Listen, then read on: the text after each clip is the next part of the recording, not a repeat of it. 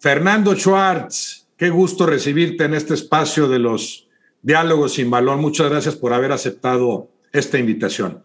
Al contrario, Roberto, para mí es un honor participar en tu programa y muy agradecido que me hayas tomado en cuenta. He visto otros capítulos y la verdad hay cosas muy interesantes. Gracias, Fernando.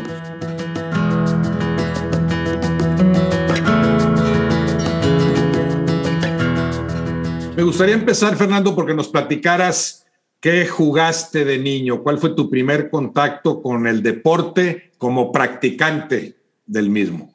El fútbol, la pelota de fútbol, pateaba yo la pelota desde que tenía dos años, lo sé porque hay fotografías, y lo recuerdo muy bien en el kinder, y lo recuerdo muy bien también en la primaria, y un fútbol que pues me costó de todo porque me fracturé dos veces el dedo de la mano izquierda, me llegué a desgarrar, pero a final de cuentas me encantaba jugar fútbol, aunque era malísimo.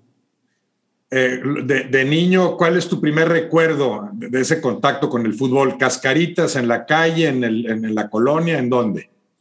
Cascaritas en el jardín del kinder, es ahí donde jugábamos. En la colonia algunas veces, algunas veces, y fíjate qué curioso que no se jugaron más cascaritas en la calle porque Ricardo Peláez era mi vecino, vivíamos a una cuadra de distancia y cuando llegabas tú a la fotografía para la escuela, la clásica que te sacaban de credencial, este, siempre ya te presumían ahí a Ricardo Peláez, que era un as del fútbol.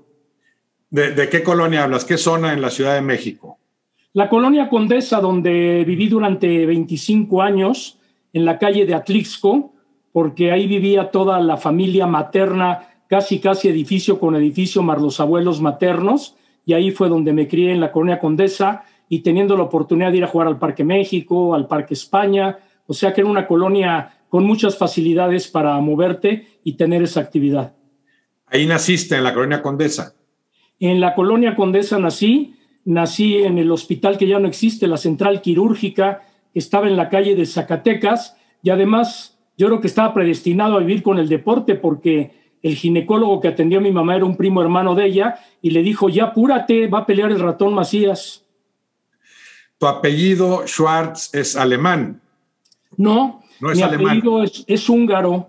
Mi abuelo mandó a mi abuelo mandó a la familia eh, durante la Primera Guerra Mundial, la mandó a vivir a México, él se quedó a combatir y después los alcanzó aquí en México. Y mi otro apellido, Skurman, es de origen ruso, mis abuelos emigraron de Rusia hacia México y ya mi mamá nació aquí. Entonces, ¿un abuelo húngaro, un abuelo de nacionalidad húngara? Un abuelo de nacionalidad húngara que no conocí. Él murió en 1956 y yo llevo su nombre, porque la costumbre judía, dentro de la comunidad a la cual yo pertenezco, te dan el nombre de tu ancestro anterior. Es decir, si mi abuelo hubiera vivido, yo no me llamaría Fernando. Y ahora que mi padre no vive, mi hijo se llama como él, se llama Andrés. Ah, mira, muy, muy interesante. ¿Y tu abuela, o sea, la esposa de ese abuelo húngaro, de qué nacionalidad? ¿También húngara? También húngara, ella vivió mucho tiempo aquí en México, ella sí la conocí, ya falleció también, se llamaba René, y sí, los dos eran húngaros, los dos venían de un pueblito de Hungría que se llamaba, se llama Bayusanto. Eh, ¿Tu abuela se alcanzó a hablar bien el español? O sea, ¿te comunicabas con ella en español? Sí, lo hablaba muy bien el español, pero cuando hablaba con sus hijos y no querían que los nietos se enteraran de lo que hablaban, se ponían a hablar en húngaro. ¿Esos abuelos húngaros son por el lado paterno o materno? No, por el lado paterno. Paterno. Los rusos son por el lado materno. Rusos también, ambos abuelos maternos rusos. Sí, los dos venían de un pueblo muy pequeño cerca de Odessa, y realmente eh, mi afición al fútbol y el empezar a ir a los estadios y demás es por mi abuelo, porque yo era el nieto que jalaba con él a las carreras de caballos, jalaba al fútbol. Entonces realmente por él aprendí y tuve mis primeros contactos de aprendizaje de lo que es era el fútbol y ver ya el fútbol profesional. Tanto tu papá como tu mamá mexicanos, o sea, ambos sí nacidos en México. No, mi papá nació en Hungría y se naturalizó mexicano y mi mamá sí nació aquí en la Ciudad de México. Y eso, eso te ha llevado, Fernando, no sé, me imagino a, explorar otros idiomas. ¿Qué, ¿Qué, hablas además del español y el inglés, que sé que lo hablas muy bien? Estudié hebreo, estudié Yiddish, que es un dialecto del alemán, y el Yiddish me acuerdo bien, del hebreo por no practicarlo, he ido perdiendo la costumbre porque es un idioma bastante, bastante complicado, pero sí esos son los idiomas que tuve la fortuna de aprender. Y en la Condesa dices, de niño ahí jugabas en la calle, en donde se pudiera. ¿Y en qué colegio? ¿En qué colegio estudiaste? La primaria, por ejemplo, ¿en dónde la hiciste? Bueno, yo desde kinder hasta preparatoria estuve en el Colegio Israelita de México, que estaba en la colonia del Valle, en la calle de San Lorenzo. Yo viví ahí pues durante 16 años, desde kinder hasta que salí de tercero de preparatoria. Ahora esa escuela la mudaron a la colonia Vista Hermosa porque el edificio de ahí de San Lorenzo ahora pertenece a Moreno. Era el mismo tipo de colegio. Yo el que conocía ya era ahí por el Toreo, muy cerca, sobre Periférico. no sé si era centro deportivo israelí o también era escuela, colegio. Ahí había partidos de la, de la Interclubes, ¿no? Cuando yo estaba con la Universidad La Salle. ¿E, ¿Es el mismo, eh, el, mismo colegio al que te refieres, ubicado en otra parte o era un sistema educativo distinto? Es, lo que pasa es que todas las escuelas judías están interconectadas porque las descendencias judías vienen de diferentes partes de Europa y es de donde se dividen para hablar, tú eres de tal tribu, tú de tal tribu y tú de tal tribu, aunque todo es lo mismo. Y lo que tú te refieres es el Centro Deportivo Israelita en Manuel Ávila Camacho, que todavía existe. Yo tomé incluso clases de fútbol ahí y mi técnico fue el Cachetón Aguilar, aquel que jugó en el América. Y también ahora me voy a recordar quién era el brasileño con el que trabajé en fútbol de salón, y ahí a la vuelta, donde tú dices, también había otro colegio, el nuevo colegio israelita, que era otro diferente. Sí, estoy hablando de hace 45, 46 años, quizá, quizá 48 años que me tocaba ir a jugar ahí. Una cancha que yo lo recuerdo como muy grande, me da la impresión de por, la sentíamos muy ancha la, la, cancha, ¿no? no tan larga, pero sí muy ancha, pero en muy buenas condiciones. No sé si había varias canchas ahí. En la cancha principal a la que tú te refieres es ahí donde jugaban todas las categorías, se hacían todos los entrenamientos. Es la única cancha de fútbol que tiene el deportivo. Junto tiene la de béisbol y la de softball. Y ya adentro pues tiene tenis, tiene natación, tiene clavados. Y lo han ido remodelando y realmente pues es el centro de unión deportiva de toda la comunidad. Pagas tu cuota. Incluso mi padre fue de los primeros mil miembros de ese deportivo. Su credencial, lo recuerdo perfecto, era la 883. Entonces sí usaban ustedes ese centro deportivo. ¿Jugaste varias veces, particularmente al fútbol, en esas canchas que estamos mencionando? Sí, claro, jugué fútbol, me metí a las retadoras de frontenis, que eran a 10 puntos, el que perdía salía y entraba otro. En la parte de atrás había unas canchas de cemento de fútbol de salón y eran dos goles o 15 minutos y penaltis para que entrara el otro equipo y todos los sábados estábamos ahí desde las 10 de la mañana hasta las 4 de la tarde con las retadoras de fútbol de salón y mi papá iba mucho al deportivo porque él practicaba natación. ¿Y en tu colegio allá de San Lorenzo, en la otra zona, había también cancha de fútbol o no? La había, pero era de tierra. Mm. Era de tierra, salías con unos raspones impresionantes y muchas veces era lo que le llamaban el tercer campo. En el segundo campo, que era donde entraban los autobuses para ascender y descender, cuando no había autobuses, se convertía en una cancha de fútbol de cemento. Así que ahí es donde practicábamos en la escuela que no tenía realmente una cancha de fútbol, era de arcilla, realmente ese tercer campo, que además como anécdota, como era tan chiquita la pared, pues hay muchos compañeros aprovechaban para pelarse de clases y salirse aprovechaban la cascarita para irse. Eh, ¿Jugaste primordialmente fútbol? O sea, ¿sí fue el deporte que más practicaste? Sí, definitivamente. En fútbol de salón jugaba yo de portero y no era tan malo, ahí sí me la rifé.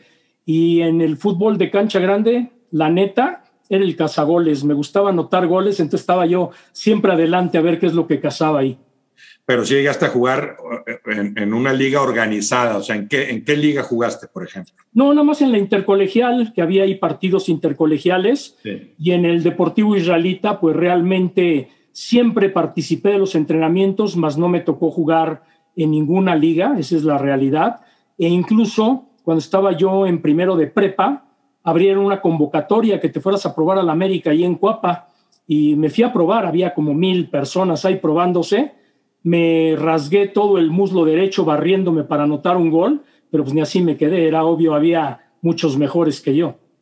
de la América, ¿quién recuerdas? ¿Está el profesor Galvez, famoso, Panchito Hernández, o con quién te tocó ir a probar? No, me tocó con los maestros de muy abajo, porque incluso, ¿te acuerdas que los campos de la América afuera estaba la fábrica de la Kodak? Sí. Entonces la práctica de la América era en sus campos y donde tenían el campo de pruebas era a dos calles ya yendo rumbo a Tlalpan.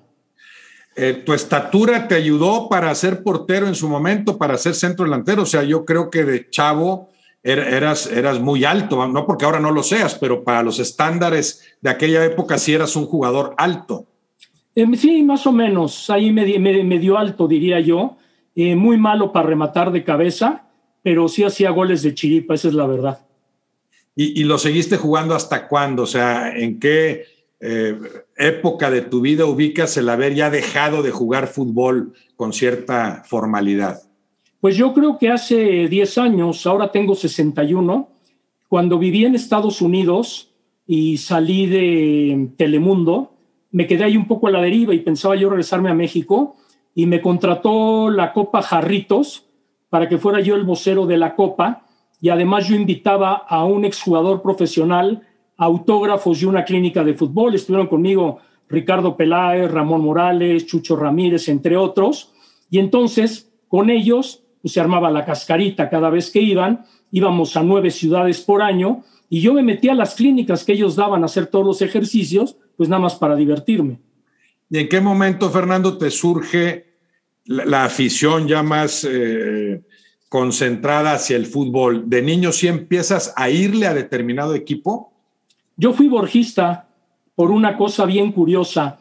¿Pero borjista de Pumas o del América? De los dos. Lo que pasa es de que Enrique y Aarón Padilla, que en paz descanse, estudiaron la carrera de administración de empresas con un primo hermano mío. Y yo pedía siempre permiso, déjenme ir a la casa de mi primo a verlos estudiar, no los voy a molestar. Y ahí me quedaba yo en un rincón viendo a Borja y a Padilla.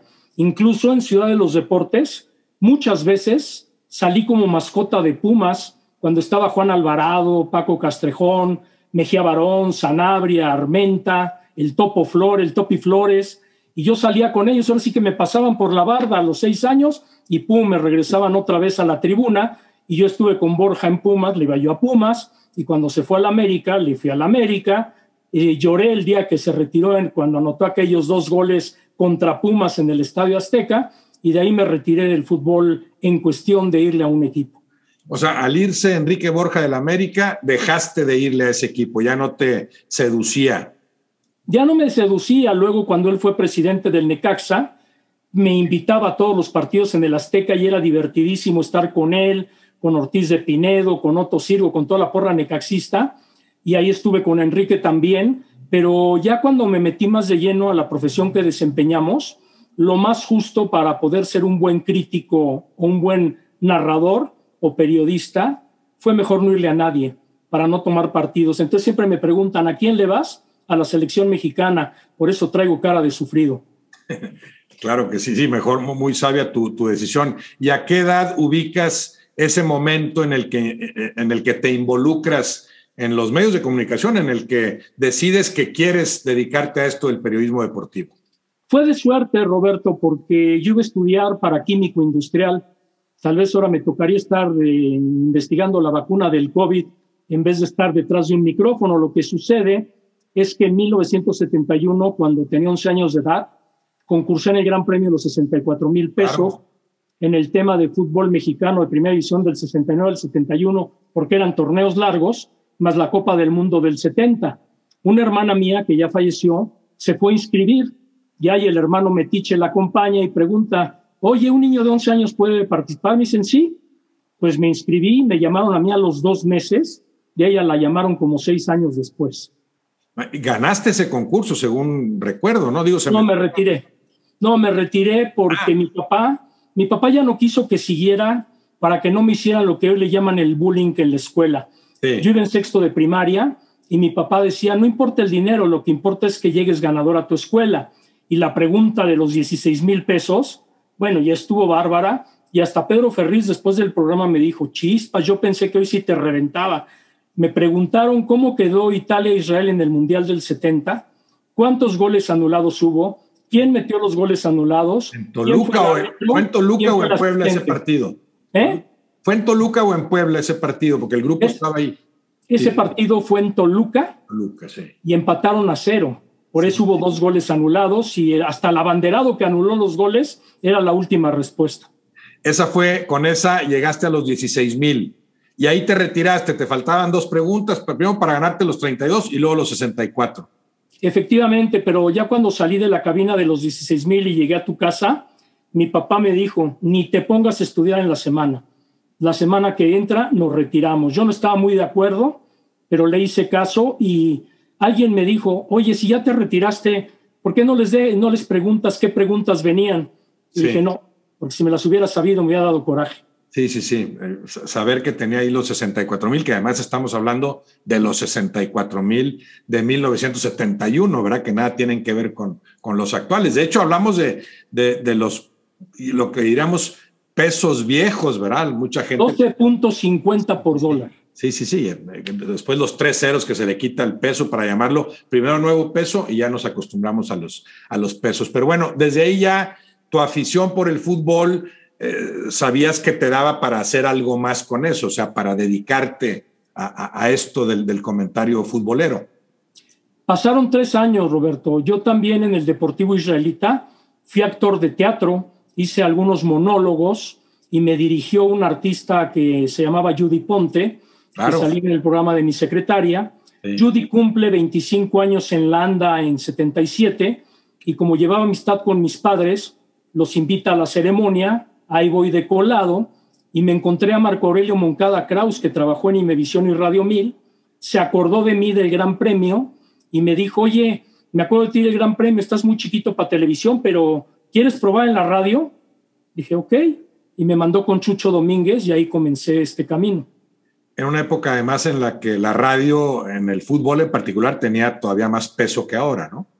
Aparte, Chucho tenía dos programas, comentando el fútbol, acabando el partido de las 12 en el Azteca, y otro a las 6 de la tarde con el resumen de todo el día, patrocinado por Cementos Cruz Azul con don Guillermo Álvarez Macías, el papá de Billy. ¿A qué edad llegas a ese programa con Chucho Domínguez? Tenía yo 14 años de edad.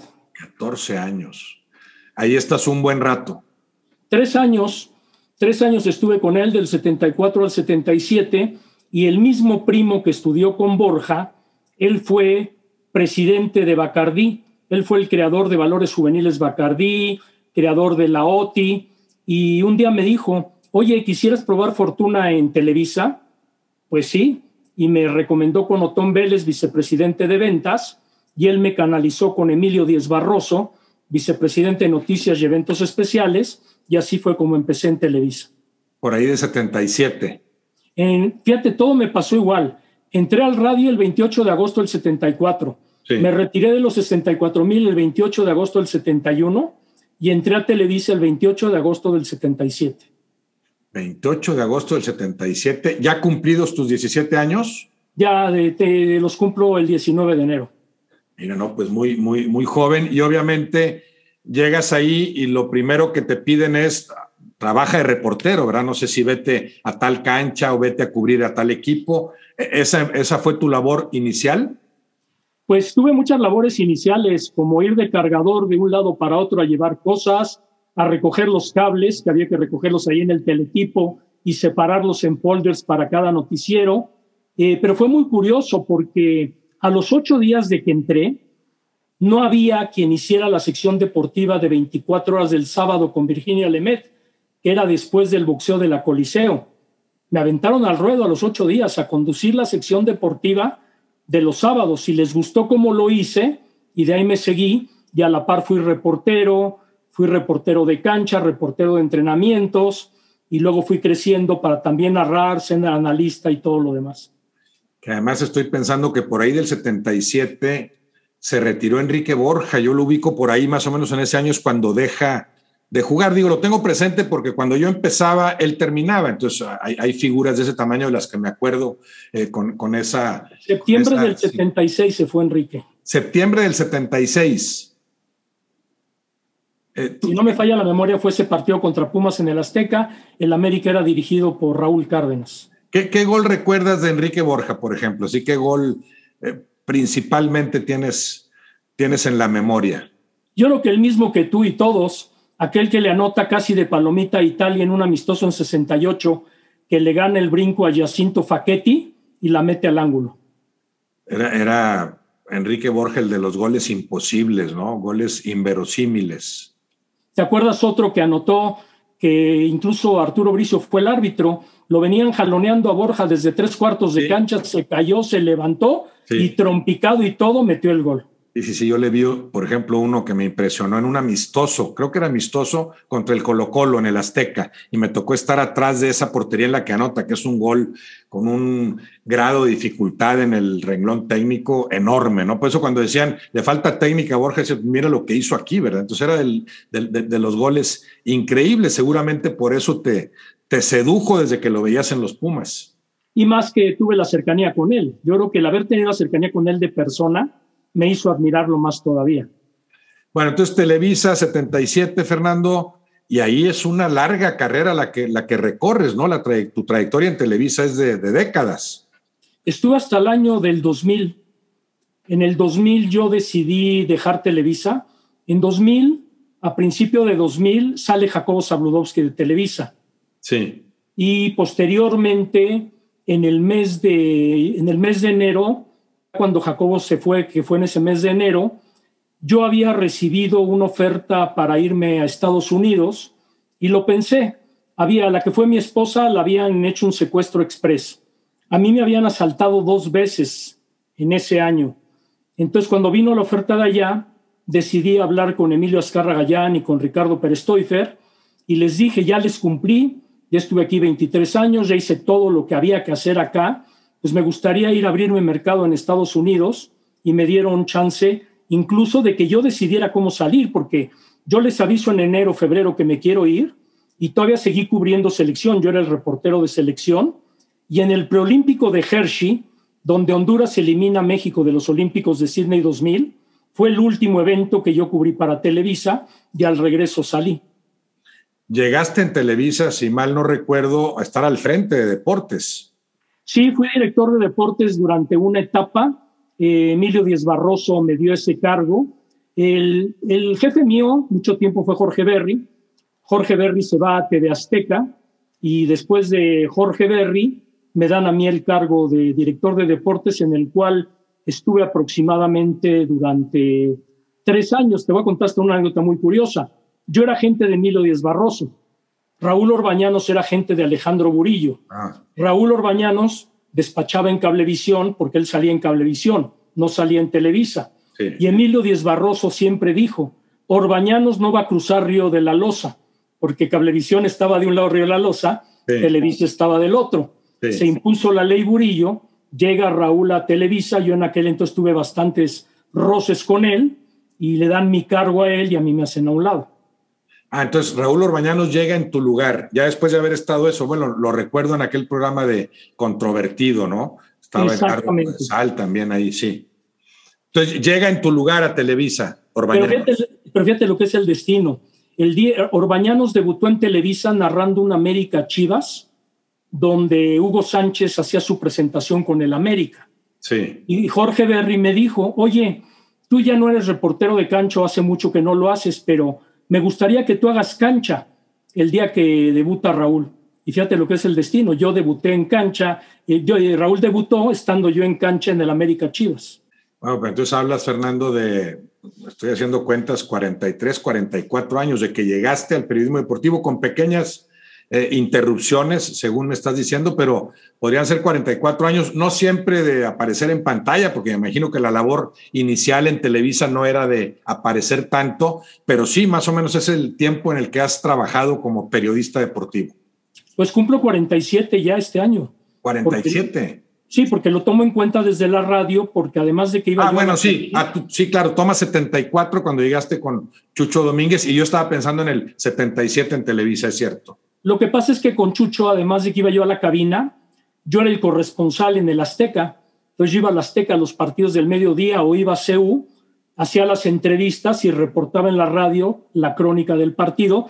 Y fíjate también lo que es curioso, estando en el Estadio Azteca, Teodoro Cano, que es uno de los que más me ha ayudado en este camino, me recomendó con la gente del estadio de eh, que la empresa se llamaba Fútbol del Distrito Federal, y yo hacía los boletines de prensa, bajaba por alineaciones, las mecanografiaba e iba al palco a de repartírsela a todos los periodistas.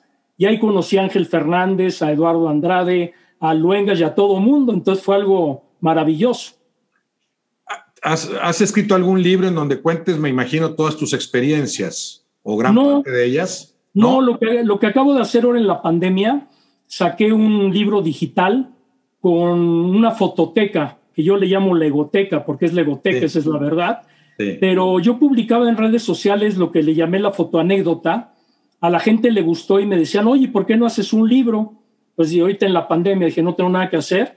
Me chuté el libro en cuatro meses, lo, lo editó Rodrigo Porrúa y lo pusimos vía digital a la venta. Bueno, es que esa egoteca que mencionas, por supuesto que tendría muchos lectores, ¿no? Ya me imagino la cantidad de fotos tuyas con personajes del deporte. Tuve la fortuna de que siempre documenté todo, porque no había celulares antes para tomar fotos, gasté en rollos y en cámaras, ya sabrás. Y dentro de todas las mudanzas entre Estados Unidos, México, diversas ciudades, parte de las fotos se me perdieron, pero la gran parte que tuve dije, la voy a digitalizar, no voy a perder más. Y me tomó como año y medio, dos años digitalizar todas las fotografías y ya tengo todo ordenado digitalmente. Digo, tiene mucho valor eso, algún, algún día ya le darás el, el cauce adecuado.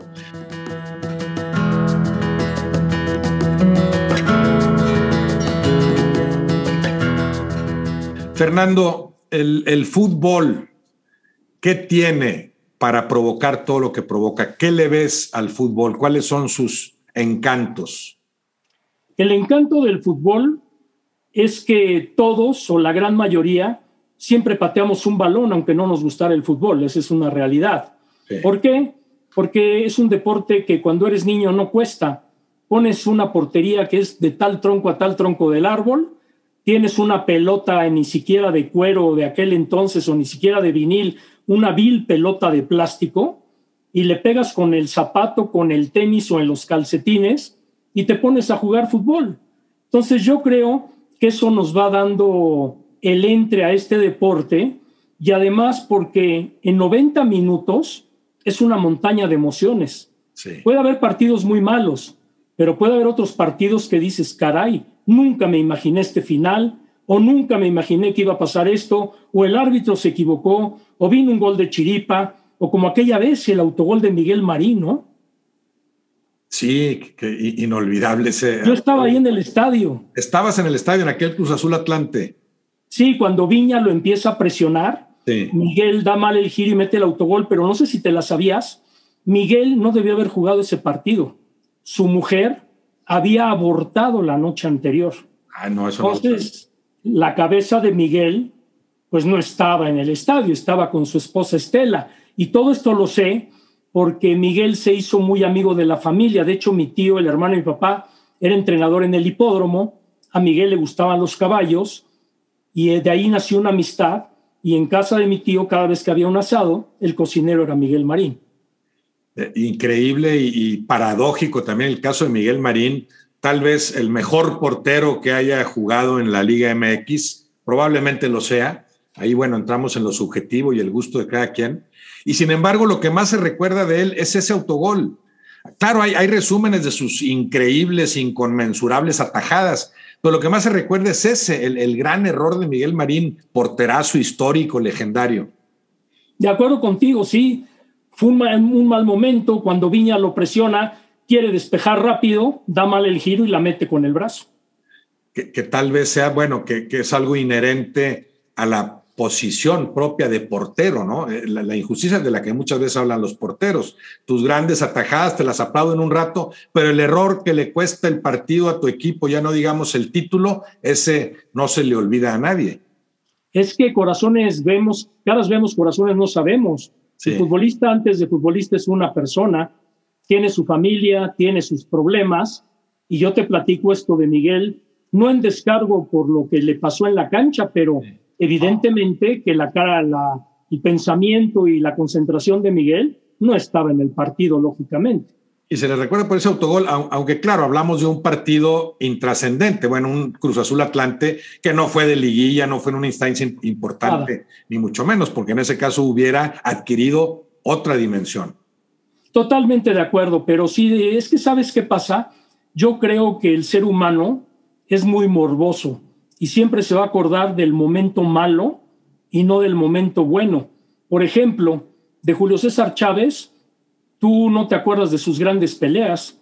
Casi todo el mundo te dice, perdió la primera contra Frankie Randall. Mm. Canelo ahora es campeón, sí, pero perdió con Mayweather. Es que es cruel. Sí, sí, sí, sí, así sucede. Y estaba pensando en los porteros, me vino a la mente Higuita, porterazo eh, vanguardista, irreverente, todo lo que implicaba Higuita en su momento. Bueno, yo puedo pensar en aquella jugada de escorpión que hacía y solo se la recuerdo en un amistoso, creo que en Wembley. En Wembley. Un lujo que a él se le ocurrió, ¿verdad? que ni siquiera califica tanto como recurso, porque esa pelota, bueno, la puedes alcanzar de otra forma, ¿no? Es ese gran adorno. Y sin embargo, quizás se le recuerda más por un error que comete en Copa del Mundo contra, contra Camerún. ¿Recuerdas aquel balón que le roba Milla, ¿no? Que fue una de las figuras de aquel, de aquel mundial en, en 82. Fue en 82, ¿verdad? Sí. Sí, 90. 90, Italia 90. Fue cuando debutó Camerún, que en el inaugural le ganó a Argentina con gol de sí. Sí. Pero, híjole, es que eso pasa comúnmente. Tú te vas a la historia y regularmente todo el mundo se acuerda de eso. De Maradona, todo el mundo se acuerda más del gol con la mano de Dios, que fue trampa, que el gol que anota burlando a seis en el Estadio Azteca. Siempre primero se antepone el de la mano de Dios. Mira, eso yo, yo no hubiera pensado eso, ¿no? Yo me acuerdo mucho más de cómo se lleva seis ingleses. ¿Tú crees que en general la gente se acuerda más de ese gol que mete cuatro minutos antes con la mano? Yo pienso que sí, el segundo es una obra de arte, para mí yo es el que más recuerdo, pero la gente no deja de hablar hasta la fecha del gol con la mano de Dios. Es impresionante y aparte, ahora que murió, se revive todo esto cuando Jorge Valdano dice, en los entrenamientos lo entrenó Maradona a anotar el gol con el puño. Por eso en el partido contra Inglaterra yo me di cuenta que lo había hecho con la mano, pero yo sabía que ya lo había entrenado. Mira, eso no sabía, eso dijo Valdano, que era una jugada que había practicado, o sea, cómo escondo el puño ahí, levanto el brazo, porque además mi estatura normalmente no me va, no me va a dar para ganar muchos balones por arriba, ¿no? Valdano lo declaró al poco tiempo de la muerte de Diego. Bueno, y mencionas el caso del boxeo, Fernando. O sea, eso sí lo ves en, el, deporte en general, ves ese, esa especie de injusticia en cuanto, al, en cuanto a lo que la gente recuerda de los grandes deportistas. A lo mejor Usain Bolt sí ganó todo, pero a lo mejor alguien se va a acordar del día en que se tropezó, que no sucedió que yo sepa, pero si se tropieza en una carrera, esa hubiera sido su imagen indeleble. Pues tienes el ejemplo de Salvador Sánchez porque murió todo mundo te habla de su pelea con Wilfredo Gómez, pero porque Salvador falleció. Si Salvador hubiera vivido y hubiera tenido algo más en el camino, tal vez la gente no hablaría tanto de esa pelea contra Wilfredo Gómez. Es, es muy curioso todo. De Mantequilla Nápoles, de un gran campeón mundial de peso welter, la pelea que la gente más recuerda fue el día que lo derrotó Monzón. Sí, sí, sí. Bueno, cuando subió de categoría y era, era, era mucha la, la diferencia, sí sí lo recuerdo y salió muy, muy, muy lastimado. ¿Tú eh, has cubierto principalmente fútbol y boxeo o hay algún otro deporte o son los dos principales? Fútbol y boxeo principalmente y en olímpicos de todo, en olímpicos de todo, porque prácticamente mi trampolín para crecer dentro de esta carrera fue haber estado en los Olímpicos de Moscú a los 20 años de edad. Televisa no los iba a transmitir, mandaron a Guillermo Ortega y a mí a cubrirlos como reporteros y un día antes deciden que siempre sí íbamos a transmitir.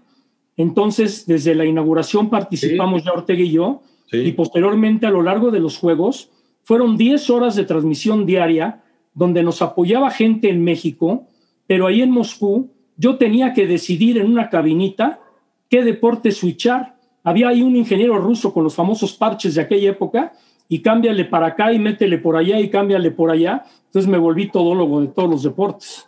Estás hablando de hace 41 años y es increíble, pero la claridad con la que recuerdo el papel que desempeñaste en, esa, en esos Olímpicos, porque sí fue un papel preponderante, no había pensado eso, tenías 20 años. 20 años y fue mi lanzamiento prácticamente, incluso bajé 10 kilos en 16 días por la presión de todo. Y al regreso de Moscú, Jacobo me llamó y me dijo, desaparecete de cualquier noticiero donde quieran que estés y eres el nuevo titular de 24 horas.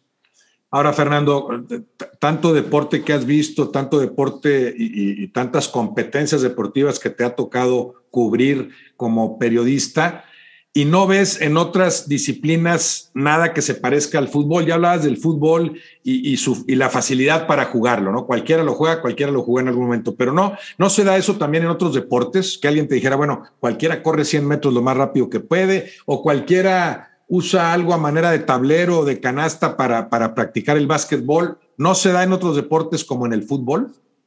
Yo pienso que en el básquetbol tal vez sí, porque el básquetbol nació de encestar una bola de papel en un basurero y ya luego crearon la cesta arriba. Fue como nació el básquetbol y puede ser que sí. Pero desafortunadamente, como el fútbol es el deporte principal de este planeta, los demás deportes son de temporada y son temporadas cortas, ¿no? Como es el básquetbol, como es el americano. Y tienes otra situación. En lo que es deporte olímpico, que te mencionabas, atletismo, natación, gimnasia, la gente se acuerda de esos deportes cada vez que vienen los Olímpicos. Durante cuatro años nadie se acuerda ni sabe quién es quién.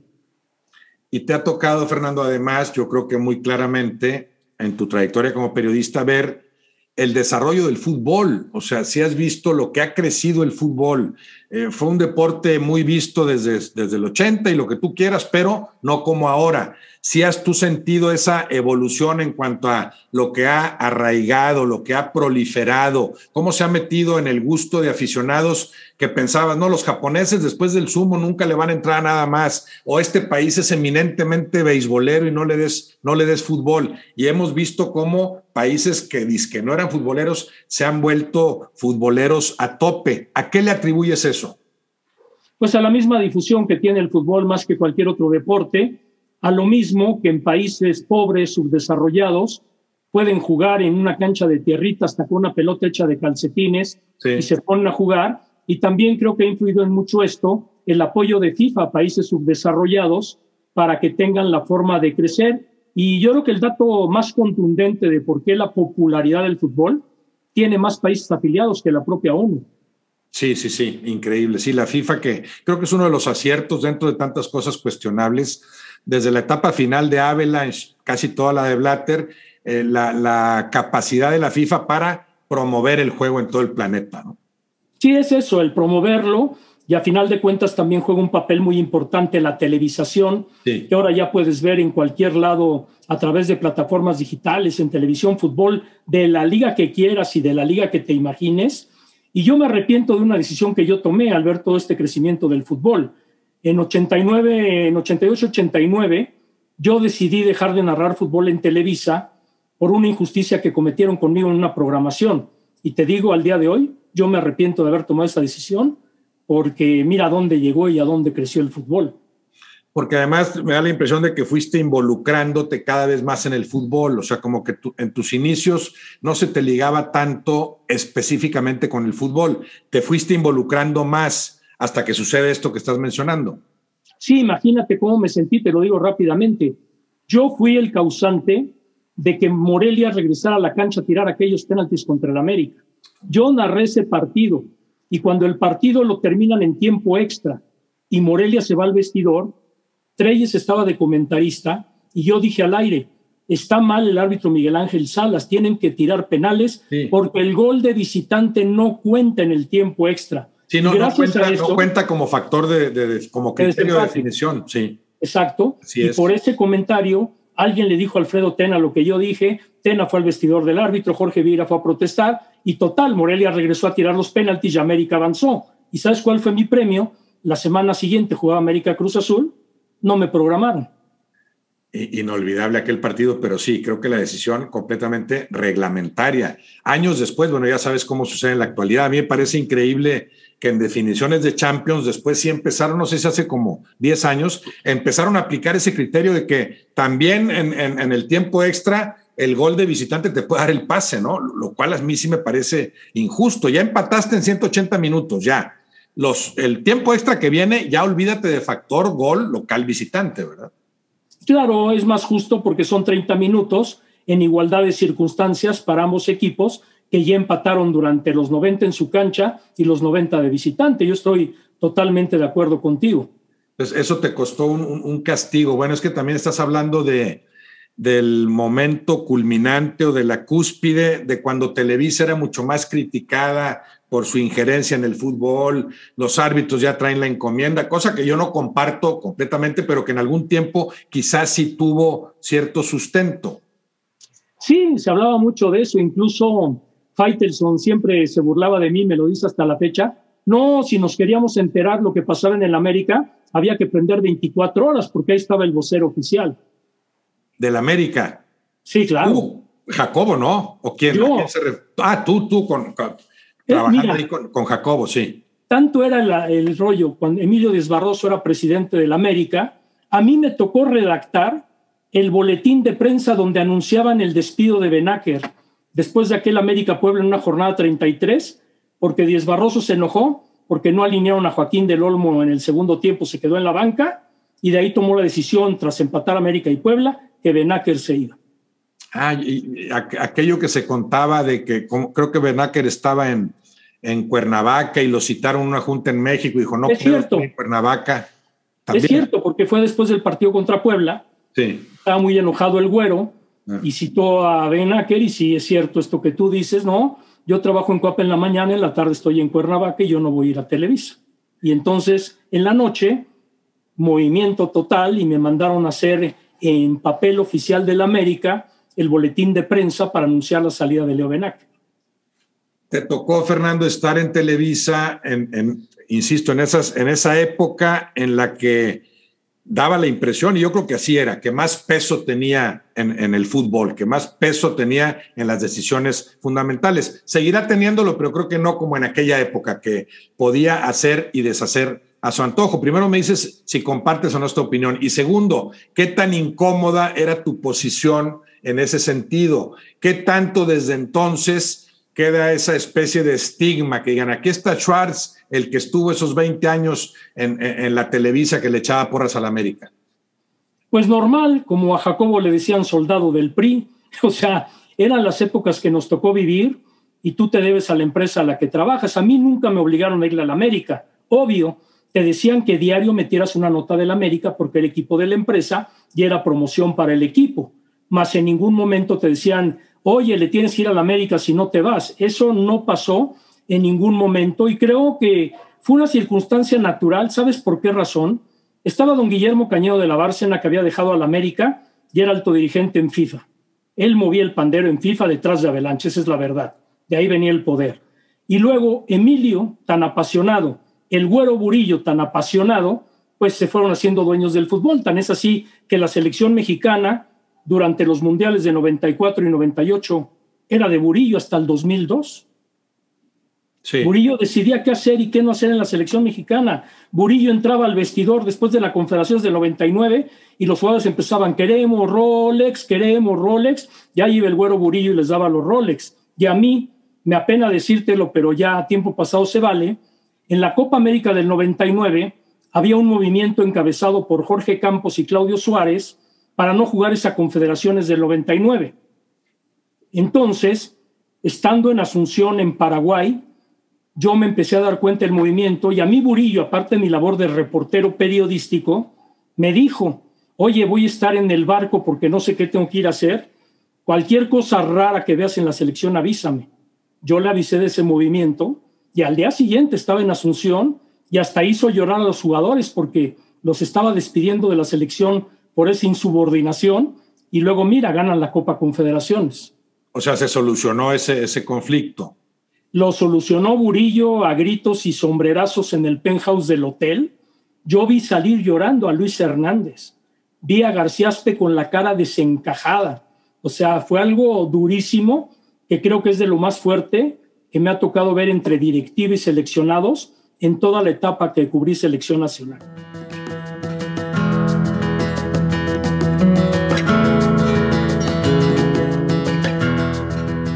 Fernando, ¿qué, ¿qué, comparación podrías establecer entre tu labor como periodista y la labor de un futbolista de altos vuelos? O sea, siendo tú también una figura tan visible, eh, lo, que haces y dices, bueno, de inmediato recibe un escrutinio, un juicio, y el jugador también le pegó mal a la pelota y, en ese momento vienen los abucheos o metió el golazo y vienen las ovaciones. ¿Qué similitudes ves entre tu tarea como periodista deportivo tan destacado y la labor, la tarea de un jugador profesional? Te voy a decir bien sincero, no le voy a manifestar ninguna similitud por una razón nosotros somos el medio entre el fútbol y el aficionado. Nosotros no somos la figura, nosotros no somos la estrella, nada más somos el conducto entre los que juegan y los aficionados y nosotros quedamos en medio. Entonces nuestra labor debe ser de bajo perfil, decir lo que tenemos que decir, equivocarnos cuando nos tenemos que equivocar, pero no equipararnos a un futbolista, porque ellos son los que dan el espectáculo en la cancha y nosotros simplemente lo complementamos con nuestra voz o con nuestras entrevistas para que el aficionado lo disfrute, lo analice, lo juzgue o lo reciba. Sí, sería un, error equipararse, pero eh, esto que mencionas, por ejemplo, sí se da también entre comentaristas un afán de protagonismo, de decir yo soy mejor que los, que los demás o, yo hago mejor que, este cuate tal labor. O sea, sí se da esa competencia. Ahí habría una similitud con el, con el juego. Pero es una condición humana, ¿eh? Yo creo que en el fútbol, en lo nuestro, en el campo médico, en el de abogados, en todos hay esa competencia siempre de decir, no, yo soy mejor que aquel. Ah, este cirujano hizo esto, no, yo lo hubiera hecho así. Entonces, la similitud es del fútbol con cualquier profesión, porque todas son iguales, todas son de esa ansia que tiene el ser humano de destacar, de decir, yo soy el número uno y nadie me lo va a quitar.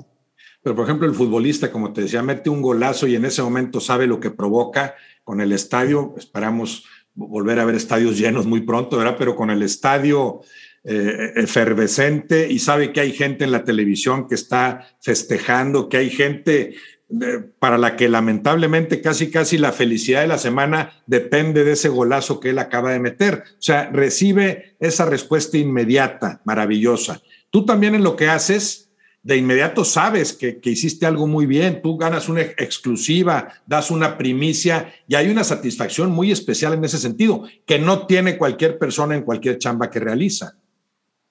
En esa parte sí, sí puedo estar de acuerdo, sí, cuando tienes una buena entrevista y una declaración bomba, que nunca la habías escuchado y que sabes que va a causar revuelo, sí, lógicamente te da satisfacción, pero no te pones a festejar como festeja el futbolista, que siempre está ante la opinión pública. A final de cuentas, si yo conseguí la exclusiva, la estrella es la noticia.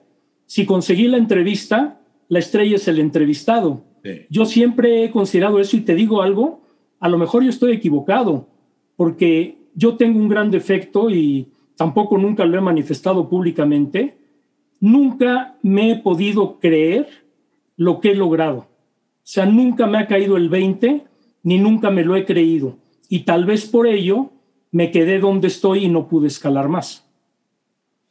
Pero a ver, no entiendo bien eso, porque al revés yo te diría, si no te has creído lo que has logrado, eso te haría seguir trabajando en pos de objetivos más altos. O sea, si te crees mucho lo que ya hiciste, pues también puede entrar cierto conformismo. Yo ya hice mucho y no necesito hacer más. Tú me dices que nunca te has creído lo que has logrado, que sí ha sido mucho, entonces me imagino que eso hace que en tu trabajo cotidiano sigas apuntándole a objetivos más altos. Sí, porque tengo el ADN competitivo y me gusta ser el mejor.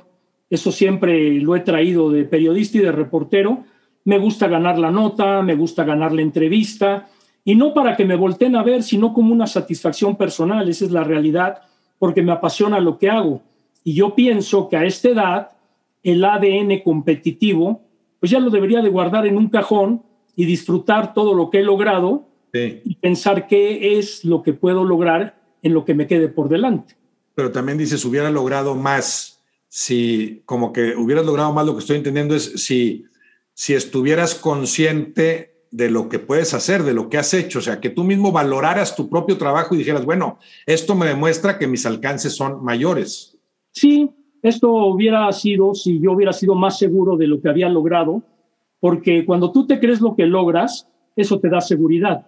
Y yo esa seguridad siempre la tenía yo en incertidumbre porque siempre tenía yo esa adrenalina eh, clásica de decir, bueno, lo que logré hoy ya es basura mañana, hay que salir por lo nuevo. Y a final de cuentas, eso, más mi carácter impulsivo durante muchos años de esta carrera, para poder destacar, porque si no te pones fuerte y tal vez no manejas tus impulsos y eres bravo, eres guerrero, que a muchos otros no les gusta, pues a final de cuentas se van creando grupos, como en un equipo de fútbol, ya hay grupos donde tú no tienes entrada porque no te perdonan lo que les ganaste años atrás. No sé si me explico. No, si te explicas, pero entonces sí se da, ahí hay otra similitud con el deporte, se da una competencia que no es tan visible como lo que está en la cancha, ¿no? Pero hay una competencia ahí a veces más este, soterrada, más sutil, pero una competencia al fin y al cabo. Es brutal, sí es brutal y por eso yo te digo, yo creo que hubiera llegado a más por esa circunstancia de no habérmela creído y honestamente por esos impulsos que muchas veces me hicieron pisar gente, no en mal plan, sino por ganar y lógicamente la vida te las cobra y estoy en esa etapa donde la vida, estoy consciente, me las ha cobrado. Hablabas eh, eh, de, entrevistas o una exclusiva, tal personalidad del deporte al que conseguiste entrevistar. ¿Qué ejemplos pondrías? Lo, lo, que más satisfecho te haya dejado en tu larguísima trayectoria. No sé, recordarás 10 o 20 cosas, pero ¿cuáles particularmente? Pelé, cuando lo entrevisté por primera vez en 75 a los 15 años, que de terco conseguí que me diera la entrevista porque su representante ya me había bateado, pero fui insistente y la logré y me senté con Peleza. Para mí es inolvidable. El haber convivido todo el día con Mohamed Ali para llevarlo al estudio de 24 horas. Nunca en Televisa vi yo una valla humana desde la entrada del edificio hasta el estudio, vitoreando a un deportista como vitorearon a Mohamed Ali. Maradona, con quien hice amistad incluso, eso me dejó también muy marcado. Nadia Comaneci, que también me hice amigo de ella y la entrevisté en varias ocasiones, pues son deportistas que le tengo mucho cariño y evidentemente no puedo negar que haber cubierto gran parte de la exitosa carrera de Hugo Sánchez en Europa, pues es uno de los momentos cumbres que también me dio esta carrera. Ah, claro, en, la época de Hugo en el Real Madrid tú eras el enlace principal, ¿verdad? de Televisa.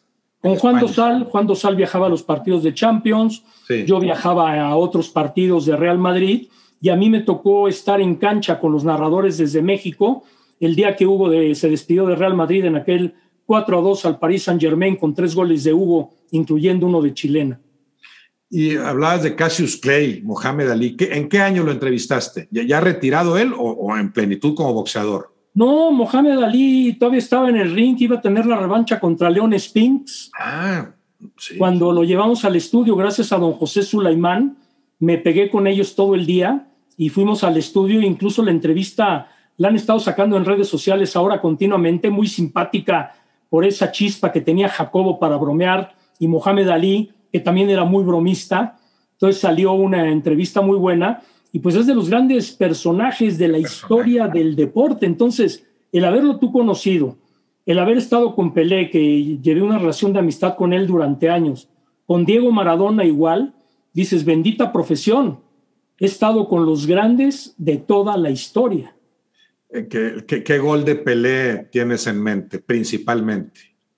Pues yo creo que el que vi en película, el que anota en aquella final de Estocolmo, donde hace el sombrerito dentro del área y después la mete. Y por supuesto, el fenomenal brinco que, que pegó en la final contra Italia para anotar el primer gol en ese centro por la izquierda de, en la jugada de Tostado y Rivelino. Y hay otra que no fue gol, pero el que le iba a anotar desde media cancha a Checoslovaquia, al arquero Víctor en aquel estadio Jalisco primer partido ante los checos que se habían puesto arriba con gol de Petras, ¿verdad? Bueno, y en ese mismo mundial es muy recordada la jugada a Mazurkiewicz, imagínate, porterazo, que después le falta culminarla mejor, ¿no? Pero ese pasar él por un lado y la pelota por el otro para eludir al, al, portero, ¿no? ¿Y la Ahora, de Gordon Banks?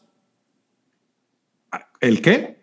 La parada de Gordon Banks. Bueno, pero es esa, es esa cabezazo. Ah, claro, de él, el centro de Yairzinho. Sí, sí, sí. Y el cabezazo a bote pronto, el cabezazo de Pelé. Bueno, esa es la tajada en la historia del fútbol para mí, ¿verdad? Esa de Gordon Banks en, en, el Jalisco en el 70, que además para mí ese fue el mejor partido. Se habla mucho de la Alemania-Italia, pero ese 1-0 lo recuerdo, claro, yo tenía 14 años, como un partidazo. Ahora, Hugo, Claro, me vas, es el gol de Logroñés, por eso te digo el de Logroñés. ¿Y cuál otro? ¿Cuáles son los dos goles de Hugo que más recuerdas? En su inicio, cuando debuta, el gol que le anota de tiro libre a Francisco Castrejón en el América Pumas. La mete al ángulo en un tiro libre de zurda.